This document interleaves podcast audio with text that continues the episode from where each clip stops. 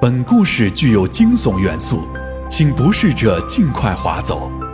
在一个漆黑的夜里，张鹏一个人赶夜路，途经一片坟地，微风吹过，周围的乌鸦乱叫，直叫人汗毛倒竖，头皮发炸。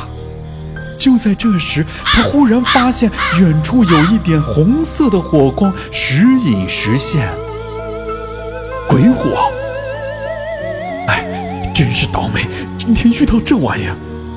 于是他战战兢兢地捡起了一块石头，朝亮光扔去。只见那火光悠悠地飞到了另一个坟头的后面。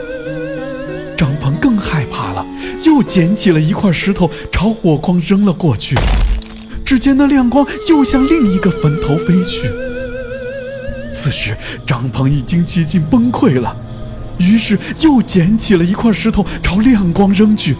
这时，只听坟头后面传来了声音：“妈的，谁呀？